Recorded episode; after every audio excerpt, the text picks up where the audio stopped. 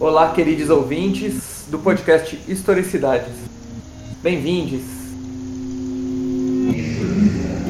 Historicidades. Historicidades.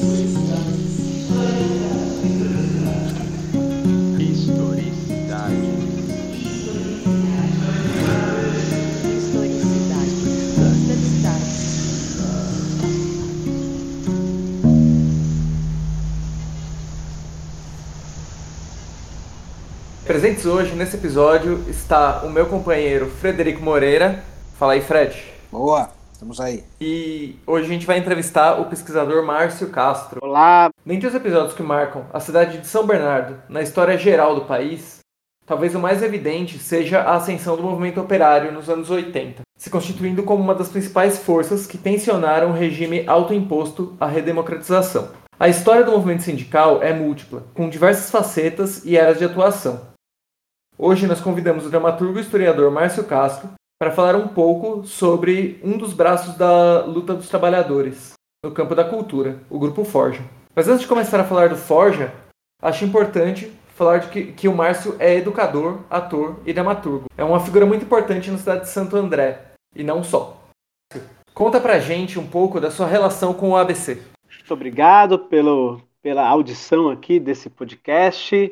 É, muito, muito feliz de estar aqui compartilhando um pouco da, da, da minha experiência, da minha vivência como artista, como pesquisador e como filhos de trabalhadores da região do ABC, né, de Santo André especificamente, que é onde eu fiz residência e morada desde a minha infância até os dias atuais.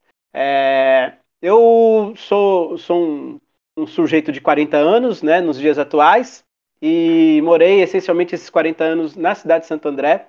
E uma das coisas que eu acho que é importante a gente colocar aqui, que faz parte de uma espécie de fábula familiar, mas que acaba sendo é, um, um, reflexo daquilo que é né, um, o, a realidade da região, era que meus pais, né, eu vou usar até inclusive algumas referências, meus pais faziam compras na Cooperrod, né, que é uma cooperativa de consumo de, aqui na região, né, que foi, foi criada no momento ali para poder abastecer os operários do ABC. E a gente fazia essa compra aos sábados e, e no retorno da, das compras, né, o meu pai que tinha aquele Gol LS 86 que comprou a custo, a muito custo depois do plano do plano Sarney, em que ele perdeu todo o dinheiro, quase não conseguiu pagar esse carro, né? Mas e sim, nesse carro que meu pai comprou a muito custo, o Gol LS 86, a gente passava em frente a uma instituição de ensino chamada Senai Abraão Jacob Laffer. E ele, com sete anos, ele me dizia assim: Olha, Márcio, quando você vai crescer, você vai estudar nessa escola aí. E eu falava: Tudo bem, vamos aí então, vamos estudar nessa escola. Mal sabendo o que, que significava isso, né? E o que, que significava? Significava é, que para um, garoto, né, dos anos 80 e entrando nos anos 90, havia algumas perspectivas de ascensão econômica e social, né? E essa ascensão estava ligada essencialmente a uma ideia de, de, de, de, de, de, de trabalho na indústria, né? É, ou seja, né, nunca, nunca imaginar que um trabalho intelectual ou um trabalho mesmo é, ligado a algum tipo de ascensão por, por conta de outras experiências que não seja a do trabalho do chão de fábrica ou mesmo né, é, um, um, trabalho menos especializado era horizonte para os garotos daqui. Então a gente poderia ter dois caminhos. Ou a gente faria o Senai, né, estudaria é, mecânica geral, ajustagem mecânica, tornearia, né, e aí quando muito conseguiria uma especialização que seria o trabalho com, com a fresa, o fresador, ou então é, o ferramenteiro, né? Ou era isso, ou então também desenvolver esses trabalhos na, na ET também, que hoje é conhecida como ETEC, mas também que era o, o trabalho de um ensino técnico, né?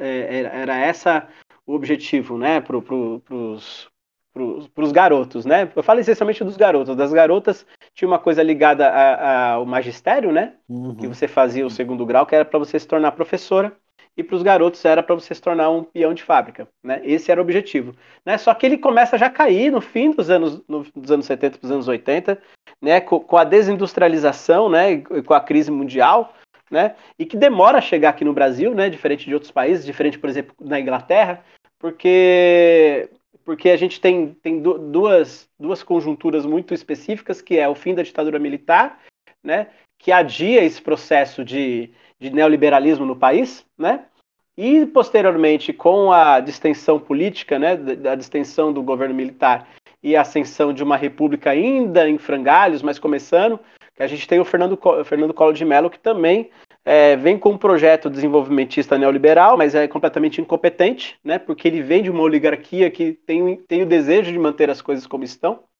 É, isso, e esse projeto só vai avançar mesmo com o Fernando Henrique Cardoso, com o seu projeto neoliberal, depois da criação da URV, que foi o grande trunfo aí que levou o Fernando Henrique Cardoso a ser presidente do país. Não só isso, né? Mas isso é, é um lugar mais comum a gente, para a gente discutir. Pois então, eu sou esse garoto que nos anos 90 adentra o Senai para fazer ajustagem mecânica, né? Faço um curso de dois anos e meio de ajustagem mecânica, depois mais um ano de especialização em ferramentaria, já num país decadente em relação à sua industrialização. Né? Santo André já está decadente, é, as empresas já foram embora, e, e, há um movimento aqui em Santo André para a construção de, do terceiro do, de um setor de serviços, né?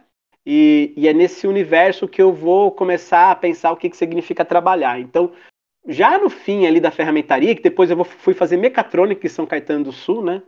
É, eu comecei a me aproximar da arte por conta de amigos que estudavam numa escola, e aí tinha amigos na ET que conheciam um pessoal que gostava de tocar violão na escada da ET, essas coisas todas.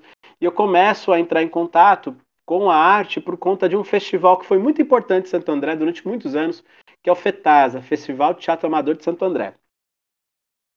E é um festival que desde anos 80, assim, ele foi até final dos anos 90 e um festival muito importante para mobilizar o processo artístico teatral na cidade de Santo André e no ABC. Onde que acontecia esse festival?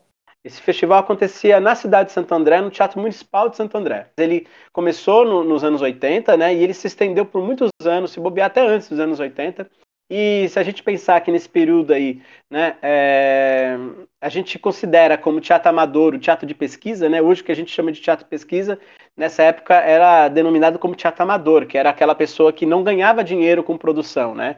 Então, através desse festival que eu começo a entrar em contato com arte, né, eu vou ver alguns espetáculos, eu fui ver um espetáculo dirigido por um, por um, por um, um artista aqui da cidade de Santo André, já, já é, que é Augusto Maciel, né? Um espetáculo que era uma adaptação da Antígona, Antígona no lixo, nunca me esqueço, né? E fui ver também espetáculos que eram ligados ao teatro singular net. Eu fui ver um espetáculo chamado A Casa de Vidro. É, enfim, eram espetáculos que, que eu comecei a me aproximar do teatro por conta disso. Quantos anos você tinha, Marcinho? Ah, eu tinha aí entre 16 e 17 anos. Quando você fala é, principalmente Santo André, eu acabo me reconhecendo muito também nesse sentido. Né? Eu sou de São Bernardo, porém o meu pai ele trabalhou na Rod, na Copa. Eu cresci ouvindo meu pai, ele foi analista de sistema na Rod, então a gente comprava sempre lá por, por ele ter desconto e tudo mais, né? Então a minha relação com Santo André passa por aí também, né? Então quando você falou, falou olha que coisa interessante, que bacana. E muito comum, né? Das famílias que se desenvolveram no ABC, né?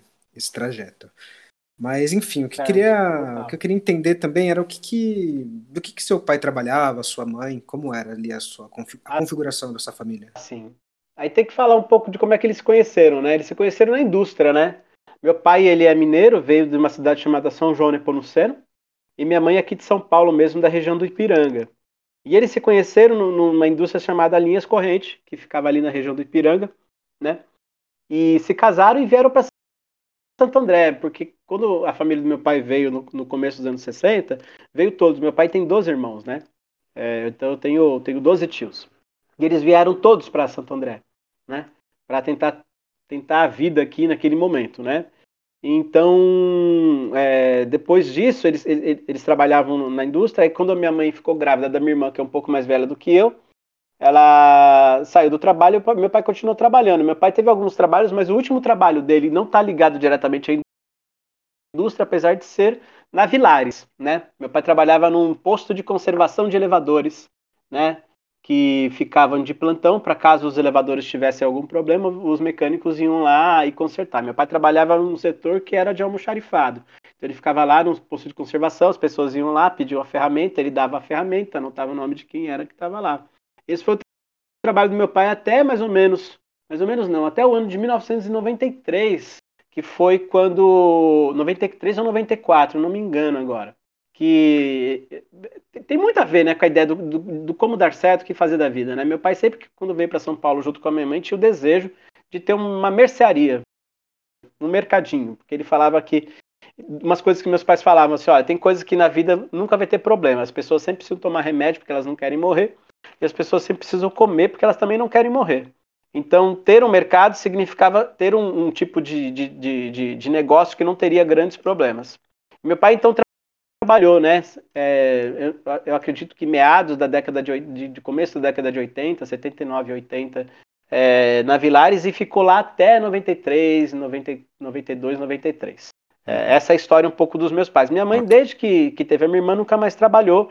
É, se a gente for falar, né, aquilo que a gente acredita de trabalho formal, trabalhou exaustivamente em casa cuidando dos filhos, Nossa, claro, né, claro. cuidando da casa, cuidando de tudo, né, até o momento, inclusive, que meus pais tiveram o mercado, que é quando ela teve essa atividade dobrada, então, né, porque ela, além de cuidar da casa, também cuidava do mercado junto com meu pai, né, durante os anos que meu pai estava trabalhando, fomos eu, minha irmã e minha mãe que cuidávamos do mercado durante a semana, e meu pai, ele cuidava do mercado com a gente no fim de semana, né?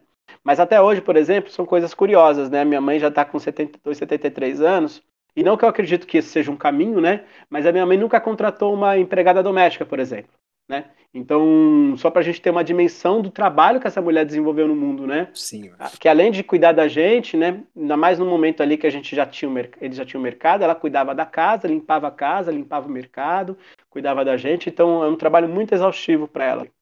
Então é isso, né? Isso é mais um exemplo de vocês, da gente perceber o quanto que a perspectiva do lazer, a perspectiva do, do, do, esporte, da cultura, né, da subjetividade, do crescimento humano não está, na, não está na, na, na no, no, horizonte de um trabalhador, de uma trabalhadora. Né? O nosso horizonte, uhum. né, o horizonte de um trabalhador, de uma trabalhadora é trabalhar, dormir e consumir aquilo para sobreviver. Né? E, e a gente acaba tomando isso como como exemplo. Existe uma fala muito bonita do Alípio Freire, porque ela, de fato, é, em algum lugar, aquilo que eu posso dizer que possa ter sido uma espécie de liberdade para mim, quando eu começo a entrar em contato com o teatro ali no fim dos anos 90. Que ele fala sobre a ideia de que é importante, sim, a gente é, construir um território em que, o, em que o trabalhador consiga se alimentar, consiga sobreviver, consiga se vestir, mas que essencialmente esse trabalhador tenha acesso ao prazer e à festa e à felicidade porque sem, sem a felicidade não há nenhuma revolução possível de se fazer. Aí nos anos, aí no fim dos anos 90 que eu vou que eu vou entrar de fato com, com a experiência teatral, né? E aí eu vou me, vou, vou me inscrever na Escola Livre de Teatro que, é, de Santo André, né? Um projeto público que é que é gestado pela Secretaria de Cultura de Santo André, da do Prefeitura de Santo André, e que tem aí o início de seus projetos desde o fim dos anos desde o fim dos anos 80, né? Entre 89 e 92, uma primeira, uma primeira experiência, e que volta depois em 97 com o retorno do PT prefe à Prefeitura de Santo André, e que desde então acontece ininterruptamente. Não, com, não, não sem problemas, não sem cortes de salário, não essas, sem essas coisas todas, mas pelo menos está ali, firme e forte no processo de construção. Eu me formo então na Escola de Teatro de Santo André e depois disso vou trabalhar como ator, como dramaturgo, como diretor, né, até os dias atuais, né? Me formo em 2002, então podemos dizer aí que eu tenho quase 20 anos aí de estrada como, como artista da cidade de Santo André e como um todo também. Muito bom, Marcinho. Aí é, vou, vou aproveitar aqui o gancho de, de tudo isso que a gente está falando e vou puxar aqui o Forja pra gente, tá? É, bom, o tá Forja foi um grupo de teatro fundado dentro do Sindicato dos Metalúrgicos de São Bernardo do Campo de Adema, no ano de 79, né? Ele foi a continuidade de, de um outro projeto e tal. E, e, bom, ele se deu sob a direção do Tim Urbinati. Opa! Se deu sob a direção de Tim Urbinati, que é um ator, dramaturgo e cientista social formado pela USP. A proposta era formar um projeto de teatro que congregasse a classe trabalhadora, realizando espetáculos que dialogassem com as questões em voga do movimento operário.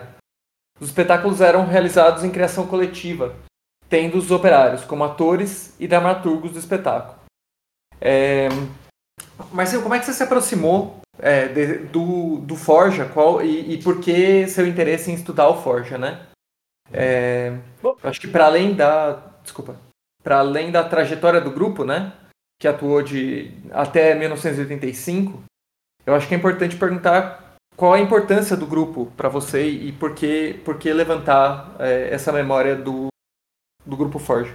Acho que para falar um pouco disso é necessário dizer que em 2010 eu um pouco cansado de não conseguir trabalho como arte educador, né, que é uma coisa que eu gosto muito de fazer, ou seja, de dar aulas de teatro, fui fazer uma faculdade. Não tinha muito desejo de fazer uma faculdade de teatro, porque eu já tinha essa formação é, no, no, no, trabalho na, na, sua concretude, né? Apesar da escola livre ser uma escola de formação, ela não é uma escola que te garante um que te garante um, um, diploma, um DRT, né? Ou então mesmo um ensino superior. Então eu fui fazer a faculdade de história aqui na Fundação Santo André e eu comecei a me aproximar com a ideia de fazer aquilo que a gente chama de monografia ou TCC de finalização de curso, né? E como eu já disse em alguns outros momentos e, e posso dizer agora, é, eu fiz um processo artístico com um grupo da cidade de São Paulo chamado Teatro de Narradores. E eles tinham o desejo de tentar contar a história do Brasil dos últimos 30 anos, né? E uma dessas, dessas facetas desse desejo era falar um pouco dos anos 70, entrando nos anos 80. E aí a gente chamou algumas pessoas para poder falar com a gente sobre a experiência artística teatral, né? Nessa virada aí, nessa viragem entre 70 e 80.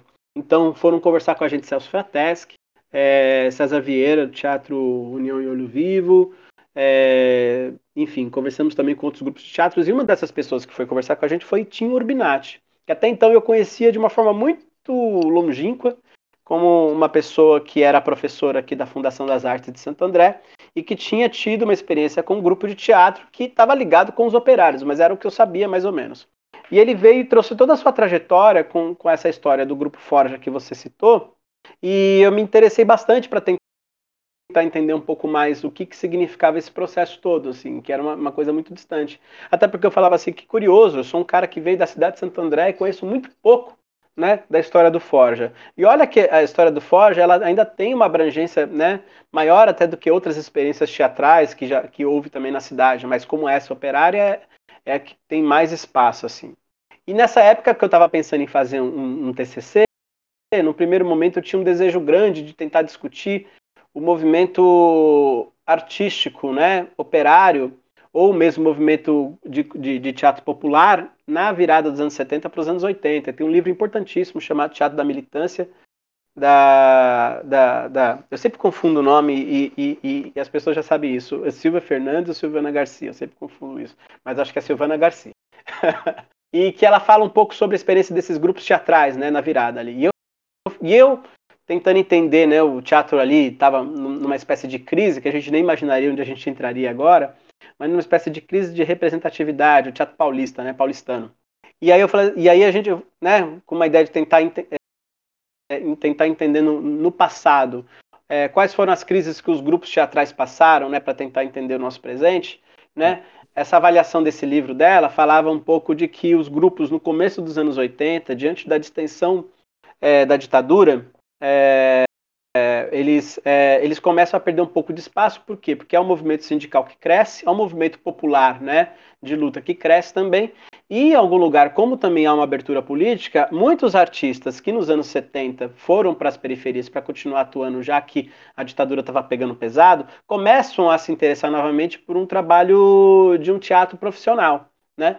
E essa é um pouco a leitura que, que, que, que, algumas pessoas fazem, inclusive o Celso Frateschi mesmo fala isso, falou para a gente isso na, na, entrevista, dizendo que chegou um momento em que a mobilização teatral, a mobilização é, popular né, do, do, dos trabalhadores e, e, das pessoas das comunidades de bairro ela estava tão intensa que o teatro que eles faziam às vezes nem tinha muito o que dizer mais que as pessoas já estavam mais engajadas do que eles mesmos conseguiriam fazer. Se a gente pensa que o teatro muitas vezes foi um instrumento de luta e de conscientização, né? Os integrantes do Forja, eles eram operários e operárias, então eles eram é, essencialmente trabalhadores ligados diretamente à indústria, né? Eles não eram atores profissionais, eles não almejavam ser profissionais, né? Eles se utilizavam da experiência artística do Forja como um, um lugar de expressão e de luta, né? Que coincidia com a própria experiência de vida deles, né? Eles não estavam ali para poder fazer nenhum tipo de, de, de, formação além daquela que seriam para eles mesmos, né? Lógico que eles faziam espetáculos para se colocar em discussão junto com seus companheiros, mas eles não eram pessoas de fora. Eles eram da própria experiência. E aí, então, juntando isso a um desejo também de falar assim, de que era importante a gente fazer uma pesquisa que estivesse relacionada ao ABC, já que São Paulo, os grupos de São Paulo já tem muito estudo, era um caminho de a gente começar a pensar, é, entender um pouco esse processo do grupo Forja. E foi assim, então, foi que eu fui me aproximando da pesquisa é, de, do Grupo Forja e, e, dos seus espetáculos e das suas criações que, que acontecem entre 1979 e 1985, né? A última montagem que o Forja faz junto ao Sindicato dos Metalúrgicos é o Boi Constituinte, e em 1986, durante a, a montagem de A Revolta dos, Beot, dos Beatos, de Dias Gomes, eles é, há uma reviravolta, né? E, e, e o grupo acaba é, se, se desligando do sindicato diretamente, assim como um espaço de estável de criação, né? Eles vão começar a trabalhar mesmo de forma autônoma, né? Eles sempre tiveram uma, uma parcela de autonomia no sindicato, mas nesse momento eles vão trabalhar de forma autônoma fora do sindicato, ocupando outros espaços, como centros culturais na cidade de São Bernardo do Campo. E seguem assim até o comecinho dos anos 90, que é quando o grupo decide, por fim, finalizar a sua trajetória. Mas o grupo Forja criou muitas coisas, e muitas experiências marcantes. Muito legal, Márcio.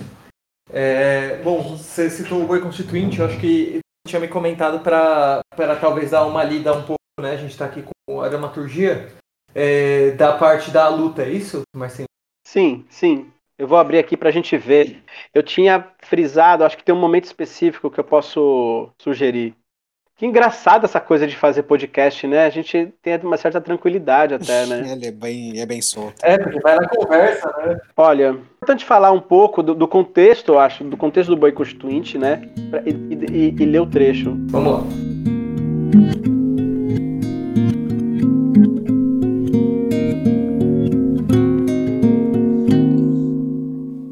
A luta.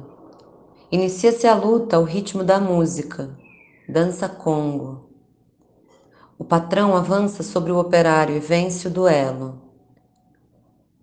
Patrão vitorioso vai até o boi o saúda, tirando a cartola. O boi retribui a saudação. Nova luta entre outro patrão contra outro operário. O patrão vence novamente e repete o gesto frente ao boi, que retribui. Patrão e operário restante retomam a luta.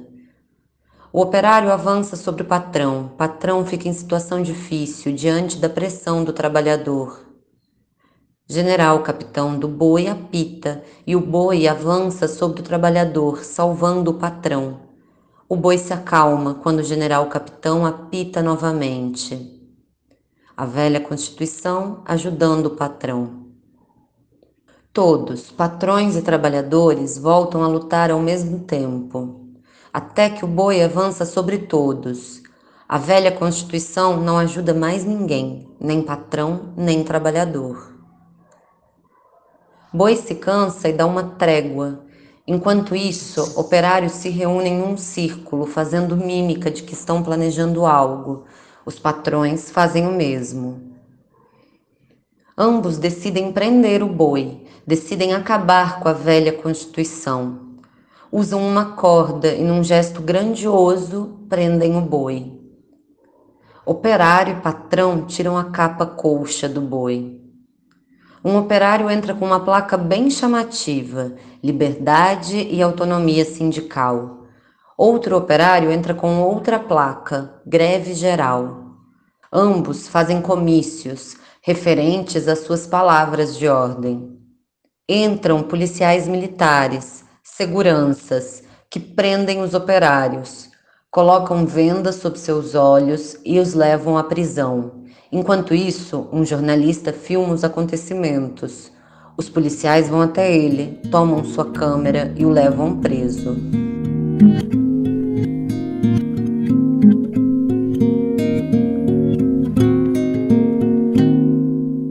Bom, é, esse trecho né, do Boi Constituinte a luta, é, ele mostra um pouco de como é que a atuação do Forge acabou se dando né, dentro sindicato, como cumpre uma função de agitação e propaganda por um lado, mas que também ela está em sintonia com os movimentos mais generalizados das lutas operárias, como um todo, né? na medida em que os sindicatos vão ganhando essa proeminência política no país. É isso, Marcinho? Isso mesmo. É... O, o grupo Forge de teatro ele é, ele é muito conhecido por pelo aquilo que eu costumo chamar de peças de palco, né? Que são as peças que foram apresentadas em espaços fechados, né? As peças mais conhecidas deles, assim, muito conhecidas mesmo, é Pensão, Liberdade e Pesadelo. Não, não, não raro são essas peças que foram, inclusive, publicadas em livros pela editora Ucitec desde a época mesmo da sua montagem.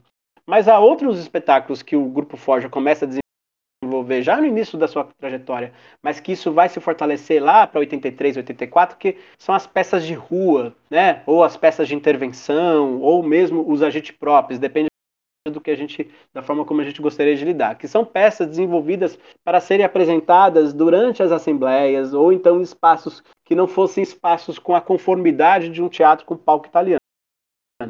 Esse espetáculo que você leu é o Boi, é o boi Constituinte, né? Ele cumpre uma, uma espécie de uma função é, artística que o grupo vai desenvolvendo desde os primeiros espetáculos que eles fizeram para a rua, que é tentar estabelecer uma alegoria de, de algo que é popular, né? Ligado ao, ao conhecimento e à subjetividade do trabalhador, do operário e da operária, com a, com a discussão é, do momento atual. O boi constituinte ele é inspirado na congada e no bumba meu boi, né, duas tradições populares é, brasileiras, para discutir é, a construção de uma constituinte. Né? Eles já, já haviam feito outros espetáculos que tinham essa ideia de discussão alusória sobre os momentos políticos, né? Eles fizeram, eu, eu vou falar, acho que de, de, dois pelo menos aqui, né? Um é o Brasil SA, que é um espetáculo que vai discutir durante a crise que o Brasil tem ali no fim dos, no começo dos anos 80, em que há o, a dívida externa aumenta exorbitantemente, né? Então, existe, a, a, peça fala um pouco um Brasil que vai sendo rifado e as, e as suas regiões vão sendo rifadas para investidores internacionais, né? Sejam eles é, árabes, alemães, ingleses, americanos, né?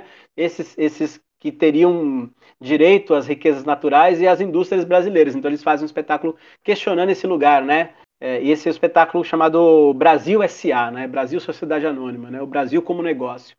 Posteriormente a isso, eles fizeram um espetáculo chamado Diretas Volver, né? Que o próprio nome diz, está ligado a uma ideia de discutir é, a, a, as eleições diretas para presidente da República, algo que não acontece. E aí, como há uma discussão no Brasil inteiro com o fracasso, que não foi essencialmente um fracasso, né? Ele foi um fracasso como resultado direto, né? As eleições não terem conseguido, mas, a, mas o fato da direta já e os movimentos direta já alavancou o processo de discussão sobre a Constituinte no Brasil. E aí então eles vão construir um espetáculo que vai colocar em pauta a perspectiva da Constituinte e a construção da Constituinte no Brasil, né? É, essa perspectiva de trabalho acaba se formando nesse espetáculo que tem como ideia é, a construção de, um, de, um, de uma nova carta, né? uma nova carta nacional. Né? E eu sugeri que a gente olhasse para esse material que, que foi lido, porque ele inicialmente carrega um, uma contradição né, no seu processo, que é assim, é sabido que durante esse processo da Constituinte, o, os sindicatos né, e o PT, né, essencialmente, eles eram completamente contra uma ideia de uma constituinte mista, né, que acabou acontecendo em que os deputados e senadores que foram elegidos, né, que foram para, para, para construir essa carta, também foram eleitos para outros objetivos, né, foram eleitos para, para, para cuidar daquilo que a gente é, comumente está acostumado a ver que os deputados fazem, né? tanto para aquilo que seriam as melhorias para o nosso país, como também para garantir os seus redutos eleitorais. Então, é, a discussão sobre eles é que deveria ter, haver uma constituinte né, exclusiva, né, e, que, e que esses deputados e senadores teriam que ser eleitos exclusivamente para a construção da constituinte. E, e, e, o movimento acabou acontecendo que ela se tornou podemos dizer assim, mista, né? Então, o que eles chamavam de senadores biônicos, né? Então, a discussão da esquerda era que essas pessoas todas que fariam a construção dessa constituinte também trariam os velhos vícios do que aquilo que algumas pessoas gostam de chamar de entulho autoritário. Então, a constituinte ela não conseguiria ser extremamente progressista porque ela teria muitos é, interesses, né, ligados aos, às oligarquias e mesmo até ao Estado ditatorial hum, durante a sua escrita. Esse espetáculo tem um momento que eu acho que é importante, que é quando ele fala, né, de que o, os, os, trabalhadores avançam e o boi avança sobre os trabalhadores, né? E aí tem um momento em que os patrões começam a avançar e o boi também avança sobre os patrões, porque o espetáculo coloca que nem mesmo para os patrões é interessante a Constituinte tal como está. e que por conta disso ela precisa ser modificada. Então, há uma leitura de que tanto os trabalhadores como os patrões, eles se organizam em conluio para derrubar a antiga Constituinte para construir uma nova. Ao fim do espetáculo, eles tiram a capa da Constituinte velha, colocam uma capa nova por cima e durante o espetáculo eles também vão recolhendo é, na plateia o que, que eles acham que uma Constituinte deveria ter. Então, o que acontece é que durante o espetáculo eles tiram é, a capa antiga da velha Constituição e colocam uma capa nova por cima, né? E durante o espetáculo há um, um personagem que vai passando por, por, entre a plateia e vai recolhendo o que, que essas pessoas acham que deveriam estar na nova Constituição, para a construção da Constituinte, né? Aí o que acontece para mim, assim, é que esse processo evidencia uma espécie de conciliação entre as forças democráticas brasileiras para a construção de uma Constituinte, né? E era um ponto de vista que era defendido pelo grupo Forja de teatro, né? Uma ideia de que você precisaria unir algumas forças, já que a gente não poderia ter um processo revolucionário radical, né? Da tomada do, do, do, do, poder pelos trabalhadores, da construção de uma constituinte pelos trabalhadores, que era o desejo do PT do sindicato. Né? E posteriormente, inclusive, a esse espetáculo, é quando o Grupo Forge ele se desliga do sindicato, é um jogo duro jogado ali né, colocado ali contra o, o, grupo teatral, assim como outras pessoas passaram por isso também no sindicato, né, como ali para o Freire, Tapajós, né, o pessoal ligado também é, anteriormente à criação da TVT, né, então assim, eles começam a tirar um pouco de cena um, um, um, núcleos que haviam sido criados dentro do, do sindicato que tinham muita autonomia no seu processo de trabalho e começam a trabalhar mesmo com, com aquilo que a gente pode chamar de formação dos quadros para os partidos, né, partido. E, e, e, mesmo que não houvesse nenhum tipo de constrangimento durante a apresentação dessa peça, com esse tipo de, de característica durante as assembleias, é claro para mim que existe uma diferença de discursividade aí entre aquilo que o Grupo Forge apresenta como autonomia artística do seu processo, mesmo estando trabalhando no sindicato, daquilo que o próprio sindicato e a sua diretoria pensava, né? É, há relatos, inclusive, do Eduardo Moreira, que foi um dos atores né, dessa época do Forja, que eles foram conversar com. É, e aí é, é, é, tem esse lugar do personalismo mesmo, né? O Lula era dirigente sindical à época.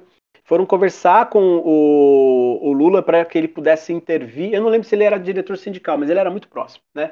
E, e a narrativa do Eduardo Moreira é que o, o Lula reconhecia que a diretoria é, tinha uma resistência e uma falta de conhecimento da potência artística de uma criação é, artística mesmo para o processo, né, processo de, de, de, de engrandecimento e de fortalecimento do sindicato. Né? Mas que ele reconhecia isso nos diretores né, do sindicato, mas ele não iria contra os diretores. Então, assim, que ele endossava a, a decisão deles, assim, né? E mais uma vez essa ideia de que a arte ela está relacionada muitas vezes aos processos processos revolucionários, não como na sua função de, de, de, potência subjetiva, mas como função de entretenimento e de informação e de propaganda. Não que não seja isso, mas ela não é só isso. Né? Então, muitas vezes a arte é entendida, você ah, faz lá uma artezinha antes de começar a discussão real e concreta. Né?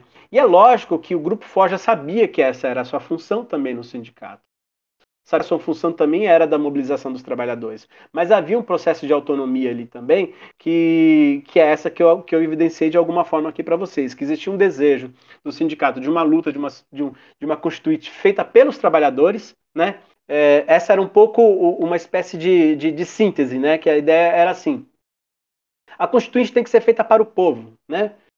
Essencialmente o povo é formado de quem? É formado de trabalhadores, né? Ele não é formado pela burguesia, ele não é formado pelo, pela elite, né? É, é, ele é formado também, mas a menor parte. A grande maioria é feita de trabalhadores. Então, se é feito pelos trabalhadores, se o povo é os trabalhadores, essencialmente a Constituinte tem que ser construída pelos trabalhadores. Mas o, o, o Tiro Binatti, junto com é, que era um trabalho que o Forja fazia também, que nunca tirar da sua cachola o que queria fazer, né? Mas também fazer uma pesquisa com os trabalhadores e trabalhadoras no chão de fábrica, o que, que eles pensavam sobre isso. Né?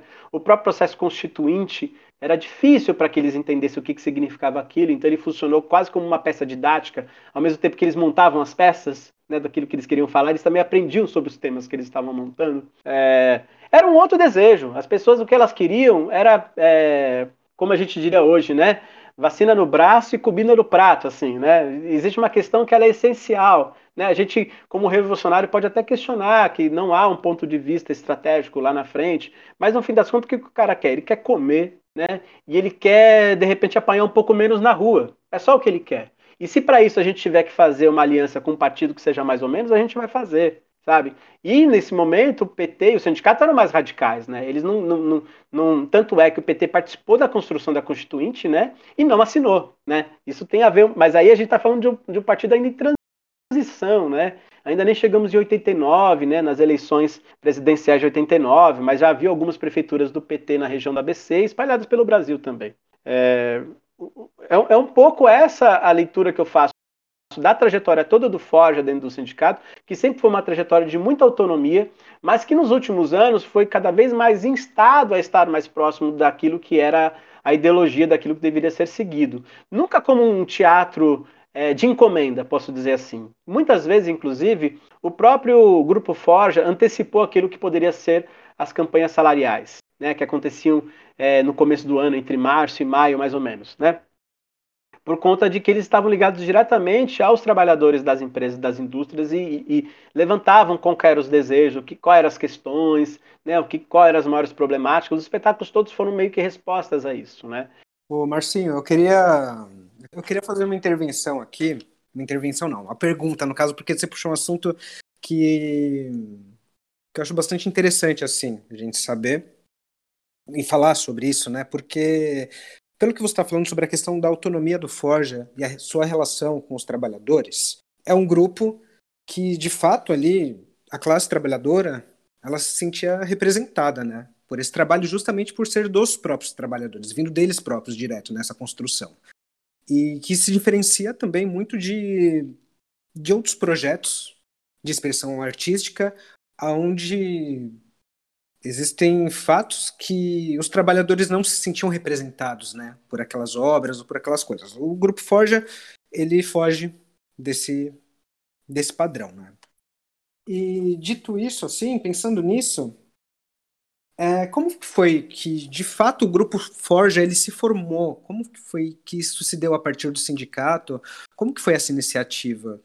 E como isso, como ele conseguiu ter essa repercussão tão tão intensa e tão próxima assim da classe trabalhadora, dos trabalhadores se mobilizarem para sim construir esse grupo. É, o grupo Forja é, é ele nasce fora, né? Porque o, o Tio Urbinati ele, ele, é, ele é formado em ciências sociais, né? E, e ele desenvolveu um grupo de teatral na, na, na, na, na faculdade de filosofia da USP, é, que eles chamavam, inclusive, o grupo das ciências sociais, né, que era um grupo teatral. E por conta dessa experiência do Tim, que já tinha uma experiência também com Antunes Filho, né, já tinha, é, é, enfim, já tinha tido algumas experiências como ator, né, mas que também era ligado enfim, aos trabalhadores. Ele também foi, foi trabalhador também do, do, do ele também foi bancário, né? Traba, tra, trabalhou no banco, também foi ligado ao sindicato dos bancários, se não me engano, uhum. do Banco do Brasil, né? É, ele começou a desenvolver esse trabalho com teatro nas ciências sociais e depois que ele se formou lá, ele começou a fazer alguns trabalhos ligados aos sindicatos. Ele começou a ser chamado para desenvolver algumas dramaturgias e algumas direções. Aí ele fez um espetáculo para o sindicato da cidade de São Paulo, Sindicato Metalúrgico de São Paulo, chamado Engana Trouxa Tá Caindo, que era um, um espetáculo que foi feito para questionar a chapa 1, que era do Joaquinzão, né, que era a chapa é, majoritária que controlava o sindicato, que era uma chapa uma chapa branca, né? Era uma chapa que ela não, não era combativa, né? E, e, nesse momento eles estavam tentando trocar essa, essa chapa por uma chapa mais combativa. Eles fizeram um espetáculo para questionar esse dirigente sindical, que inclusive, assim, né, de uma forma é, até fabular, assim, que a gente pode falar alegórica, sei lá. No elenco desse, desse espetáculo estava o Santo Dias, que é uma espécie de mártir operário né, do estado de São Paulo, da cidade de São Paulo. Ele, ele atuava nesse espetáculo, né, e que foi, e que foi covardemente é, assassinado durante algumas das manifestações, né, é, na cidade de São Paulo contra algumas manifestações dos operários contra a, contra as indústrias, né, e contra a pauperização das indústrias e, e, a precariedade do trabalho. Eu gostaria até de fazer só um parênteses sobre o Santo Dias, que a gente citou Nada Será Como Antes, né? Então, um dos grandes momentos do filme se é filmado. O Tapajós ele vai ali filmar o enterro do Santo Dias e percebe-se a importância e a ligação das pessoas com Santo Dias pelo fato daquela daquele enterro tão tenso, onde as pessoas não estavam aceitando que aquilo estava acontecendo. Então são imagens fortíssimas que você entende um pouco da intensidade e a representatividade que ele tinha dentro de toda essa cena, né? Eu não lembro direito da experiência, mas parece inclusive que tem um desejo de, de que eles querem levar o corpo e aí eles lutam inclusive para que esse corpo não seja levado, né, uhum. pela, pela polícia. Isso é uma coisa que dá até para a gente olhar, mas é, é, muito forte assim a experiência do Santo Dias como um mártir, né?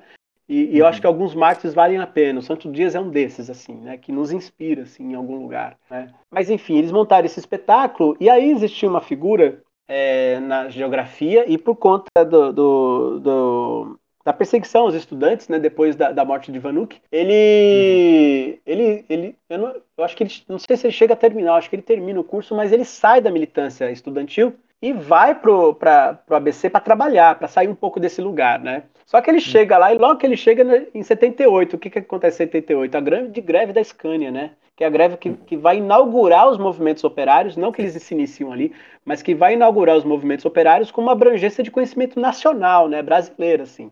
Uhum. E, e aí, o, o, o Augusto Portugal participa de um antigo grupo de teatro que tinha no sindicato, que era o Grupo Ferramenta era um grupo que estava ligado ao Centro Educacional Tiradentes, que era uma espécie de Mobral né, para os operários que vinham é, trabalhar na, na, E o sindicato é, mantinha essa escola para formação mesmo básica de alfabetização, né? Pra, tinham também é, alguns, alguns convênios com o Senai, olha as contradições da vida, né? Se a gente pensar que é uma, que é uma instituição ligada a, a, a, a, instituição patronal, né? Essa mesma instituição tinha uma relação com o Centro Educacional Tiradentes no sindicato para a formação técnica de algumas dessas pessoas. Mas o que acontece é no fim dos anos 70, essa escola ela é extinguida. E junto com ela também é extinguido o grupo Ferramenta. Uhum. Aí eles vão fazer um, um, Eles querem fazer um espetáculo para discutir o contrato coletivo de trabalho no ano de 78. Né? E, e aí o, o, o Augusto Portugal vai assistir esse espetáculo Engano a Trouxa Tá Caindo na Vila das Mercês, e lá ele, ele, nossa, aquele cara legal, né? A gente podia levar esse cara para fazer, fazer pra gente. Quem que faz? É o Tim. Falei assim, pô, o Tim, conheço o Tim, Tim é contemporâneo meu lá da, da, da, da, da faculdade, né? Da, da FEFELESH, enfim. E eles acabam convidando o Tim para poder fazer é, essa dramaturgia, né? Desse espetáculo Contrato Coletivo de Trabalho. E nesse momento, o Tim não dirige o espetáculo, ele escreve o espetáculo, entrega na mão de algumas pessoas ali, e essas pessoas uhum. montam o espetáculo. Aí ele vai assistir, ele acha, ele acha inclusive curioso ele não participar da montagem, né? mas enfim, ele assiste e gosta. E depois da montagem do contrato coletivo de trabalho, que era uma espécie de, de, é, de uma sketch, assim, não era um espetáculo extremamente complexo, eles decidem é, refundar um núcleo artístico teatral. Né? E aí então vem a ideia do Forja, o Forja se, ele se funda no ano de 79, logo depois da estreia do contrato coletivo de trabalho. E, e aí, desde então, eles, eles é, é, como se fosse uma reminiscência do Ferramenta, mas não é uma continuidade de Ferramenta. Haviam alguns atores que participaram uhum. do grupo Ferramenta, que integraram também o grupo Forja, mas é, ele, ele acaba tendo um outro foco, assim, o, o Ferramenta fez pro, projetos muito bacanas, mas também desenvolveu algumas dramaturgias um pouco mais livres, né? O Grupo uhum. Forge, ele chega com uma ideia de militância mesmo, assim, né? É, ainda informação, porque o primeiro espetáculo que eles fazem é a Pensão Liberdade. Então é um espetáculo que tem ali como uma alusão uma pensão, né? Em que nesse lugar passam várias pessoas. Tem desde o do trabalhador que é puxa-saco, você tem o trabalhador que é militante, você tem o trabalhador meio no, no, em cima do muro, não sabe o que fazer.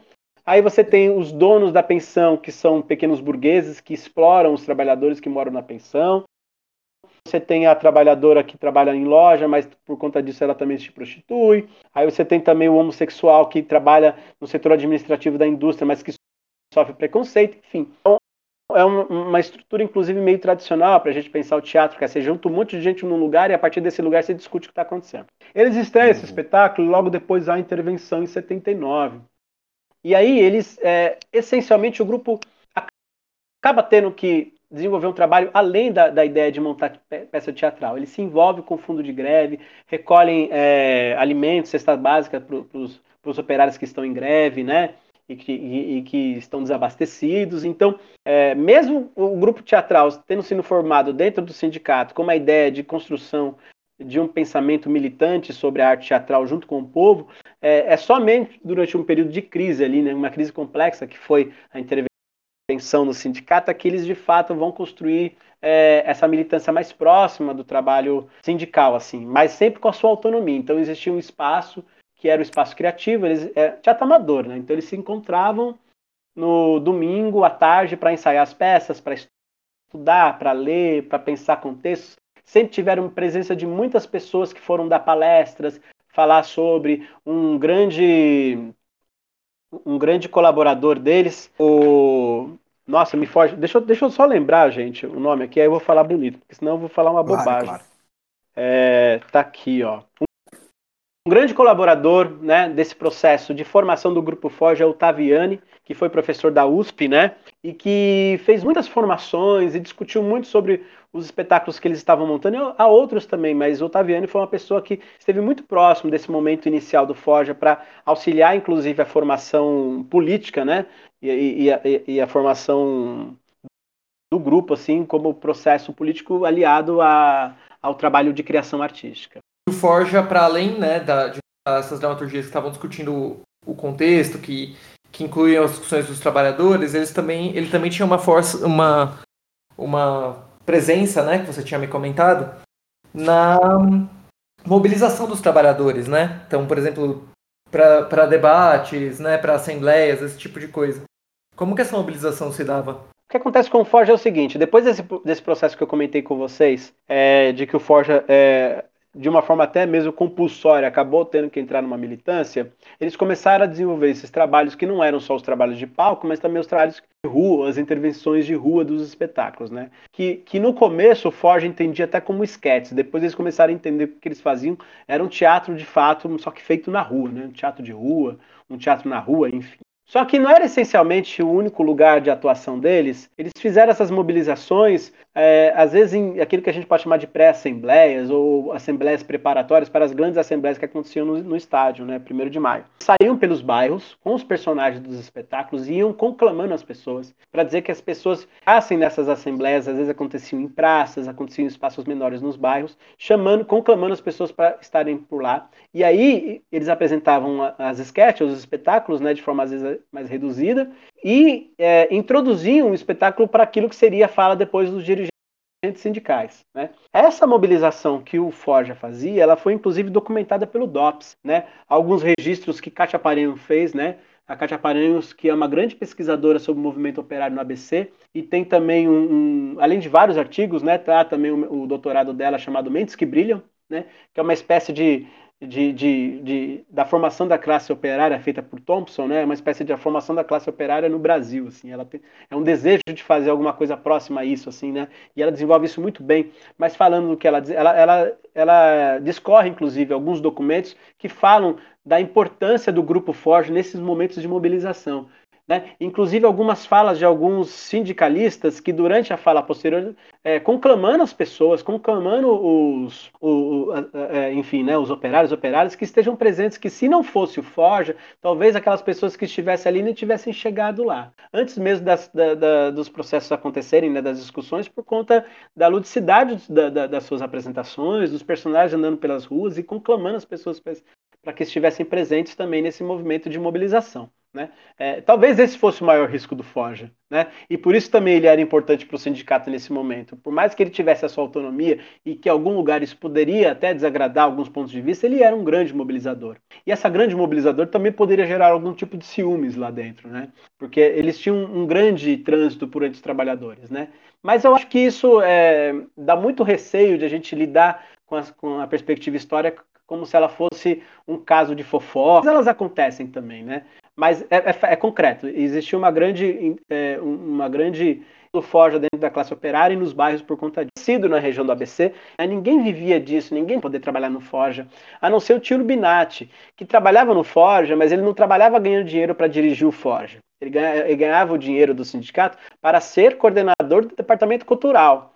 Ele não teve ao mesmo tempo, ele teve que se desdobrar e fazer muitas outras coisas para poder desenvolver é, a, o departamento cultural do, do, do, do, sindicato. E junto com isso ele dirigiu o grupo, que era quase um braço autônomo. assim. Mas aí então o que acontece? O Ford já começa a ser convidado para apresentar o espetáculo em muitos lugares, inclusive para formar uma espécie de, é, de outros processos artísticos. Eles não dão conta mais de ficar apresentando em tantos lugares.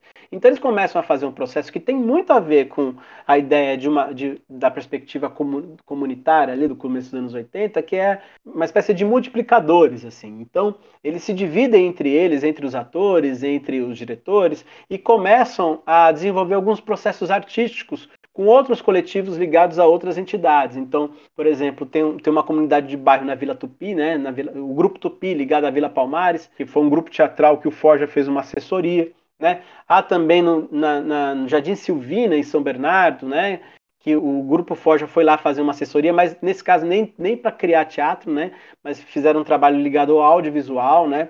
Forja começou a ter uma espécie de ramificações assim, né, que estava ligado a uma ideia de multiplicação dos seus processos criativos e não porque eles eram professores formados, né, tanto que o Tim até orientava, né, mas não era essencialmente o Tim que fazia esse trabalho, eram os próprios trabalhadores, eles se dividiam entre eles nesse espaço e é, orientava, ajudava a organização desses grupos, né, e desses processos artísticos também. Excelente, Marcinho, excelente. E aí, para finalizar, é, vou fazer a pergunta que a gente costuma fazer no podcast, que é a seguinte: é, conta pra gente esse processo de pesquisa sobre o Grupo Forja, como ele refletiu na sua vivência, né, seja no seu teatro, no território que você vive, seja na sua vida pessoal. Uma das primeiras falas que eu ouvi em relação ao Grupo Forja foi que, nossa, as pessoas falavam que era muito legal, fantástico. Aí quando você vai ver, o espetáculo não era tudo isso.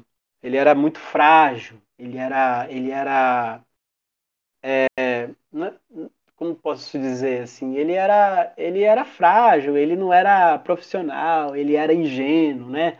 Se usa muitas vezes a palavra ingênuo em relação trabalho artístico ligado a uma militância política, né? E, e eu acredito que há muito preconceito sobre o processo do trabalhador, sabe? E, e muito preconceito artístico, né? Dos artistas em relação a um teatro feito por trabalhadores e muitas vezes é um teatro que de fato se identifica com uma ideia de teatro de esquerda, assim, sabe?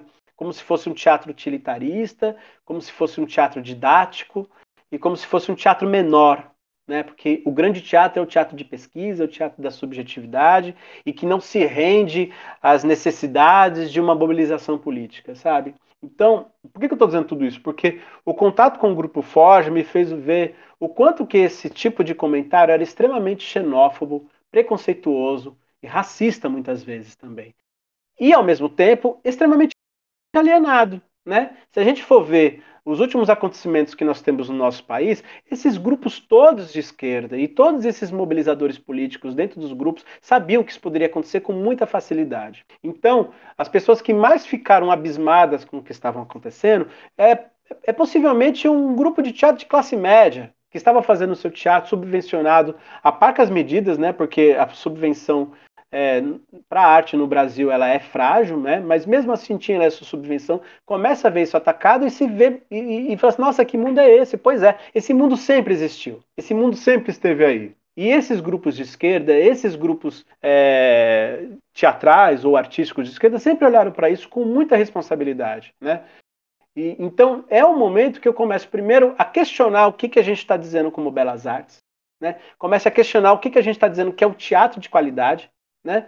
Porque a gente começa a pegar, muitas vezes se pega a ideia de um teatro euro, eurocêntrico, de um teatro que tem um modelo, o teatro que precisa de um crítico para lá avaliar, né? O Sábado Magaldi chamou o, o, o Grupo Forja de um bom estadio teatro popular. Aí eu me pergunto, o que é um bom e sadio teatro popular? É quase chamar de ingênuo, porque o bom teatro mesmo é outro. Quando ele fala isso, é, é praticamente assim, são crianças ingênuas desenvolvendo trabalhos. E, e, eu acredito o contrário disso. Eu acredito que há uma lucidez nesse processo que muitos teatros de pesquisa ditos profissionais não conseguem ter. E não tem ainda hoje. E são essas pessoas que, diante da crise que vivemos, às vezes é, fazem o quê? Vão embora. Ah, vou pegar meu avião e vou embora. Vou pro... Não dá para viver no país. Só que é isso, quem não tem grana tem que encarar a parada pesada aqui. E quem tem grana vai embora.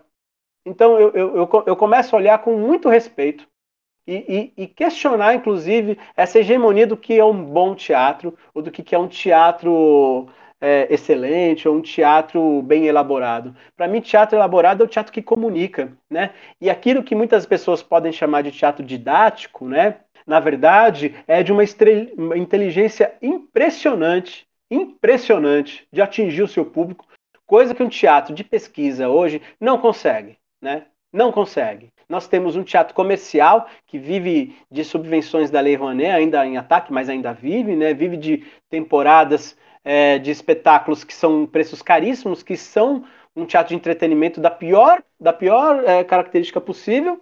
Temos um teatro dito de esquerda que muitas vezes não consegue comunicar com o seu público, e temos esse teatro é, esse teatro popular, que esse sim conversa com o seu público, que tem uma inteligência que muitos teatros aí, ditos é, profissionais, não conseguem. Então, para mim, é uma reviravolta mesmo. Não que eu já não tivesse isso, né? Não que isso já não, não, me, não me inquietasse, foi inclusive por conta disso que eu fui pesquisar o Forja, mas nesse momento é um lugar que, fala que, que a gente tem que parar de pensar que existe um ponto de vista só, né, que existe só uma forma de fazer teatro, né, e que a gente tem que acabar com os preconceitos estéticos, essencialmente, porque há preconceito estético sobre essas criações. Né? Só que essas estéticas elas são muito inteligentes, mas inteligente é um ponto que muitas vezes não se consegue entender. E só depois de muito tempo você vai olhar para isso. Impressionante o trabalho que esses grupos de teatro popular fizeram para o nosso país mesmo. E, e, talvez se a gente e talvez talvez tivesse olhado para isso com mais carinho e mais responsabilidade nós não estaríamos no buraco que nós estamos também.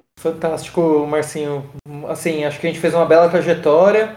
É, eu não sei se o Freire tem mais alguma pergunta ou se você sente que tem alguma coisa que a gente não falou que precisava ser dita. Se achar que sim até a hora. Sim sim eu acho que primeiro tem um comentário a fazer assim a parte né que é, primeiro de tudo, Marcinho, te agradecer, né, por você trazer todo esse conteúdo aqui pra gente, principalmente você que vem de Santo André, que pra gente que é do ABC, eu que sou de São Bernardo, pelo menos, vou falar por mim, vai? Melhor do que falar por todos, né? Mas, enfim, é, eu sempre vi Santo André como uma grande referência aí no campo da arte e nos caminhos da cultura no ABCD, né?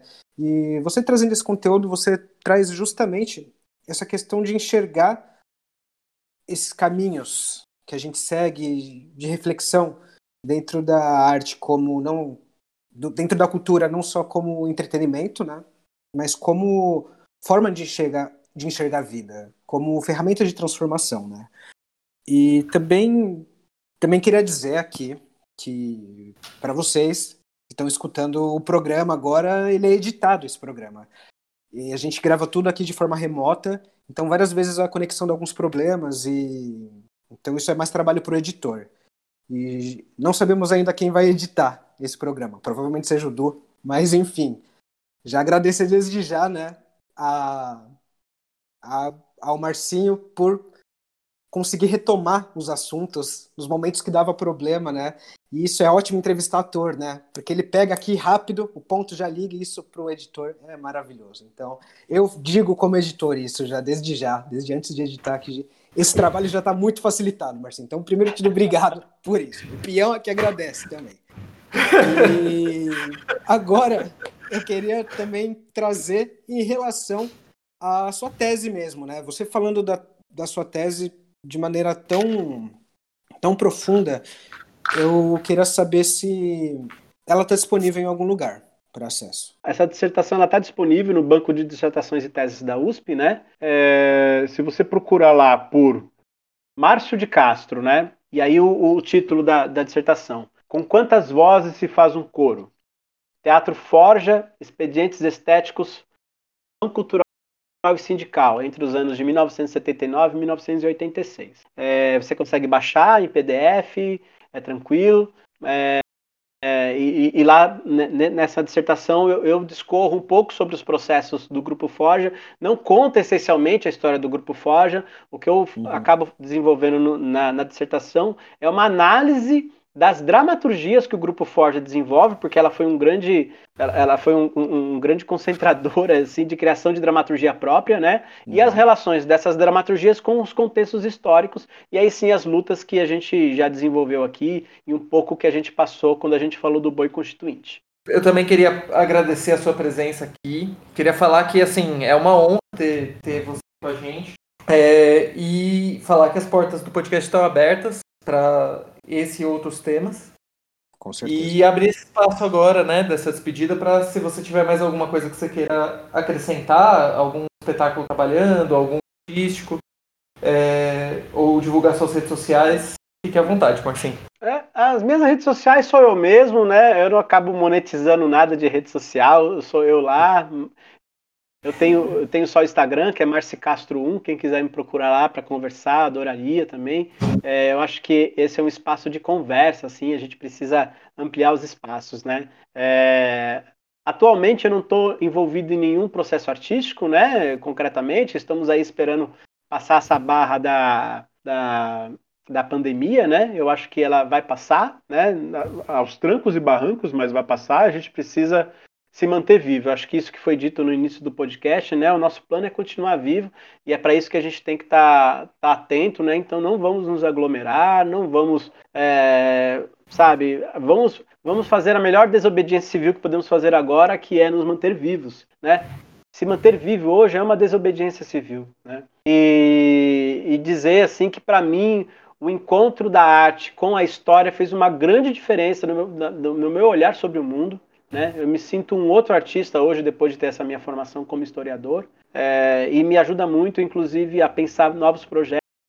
Eu tenho me engajado muito na escrita, né, essencialmente de dramaturgia, assim, que é uma coisa que eu tenho gostado bastante, mas também tenho desenvolvido alguns projetos de, de, de aulas, de workshops, que falam um pouco da experiência ligada do Grupo Forja, uma espécie de teatro popular aí do ABC. Né? Eu acho que é importante a gente falar de onde que a gente vem. Eu vim de uma formação é, educacional, que é essa perspectiva que se tem hoje, inclusive, de pensar a história como história regional, para depois você pensar uma história que se amplia, não acontecia. Eu, um, um, professor de história, né, um historiador, não me lembro dos meus professores de história do ensino médio e do ensino fundamental. E eu acho isso muito terrível, muito terrível. Então, eu acho que é importante que a gente pense também na importância da educação e na importância da formação educacional brasileira, educação é, da formação é, é, tradicional, tradicional não, mas a formação da educação daquilo que é essencial e também da artística, assim. Beleza, pessoal, acho que é isso. É, muito obrigado, Marcinho. Desculpa aí toda a dificuldade para a gente conseguir marcar, mas fico feliz que a gente conseguiu e tamo junto. Precisando de qualquer coisa. Se precisar, estamos aí. Historicidades. Uma produção Doc Vozes e Grão Filmes projeto contemplado pela Lei Federal Aldir Blanc. Secretaria de Cultura e Juventude, Prefeitura de São Bernardo do Campo.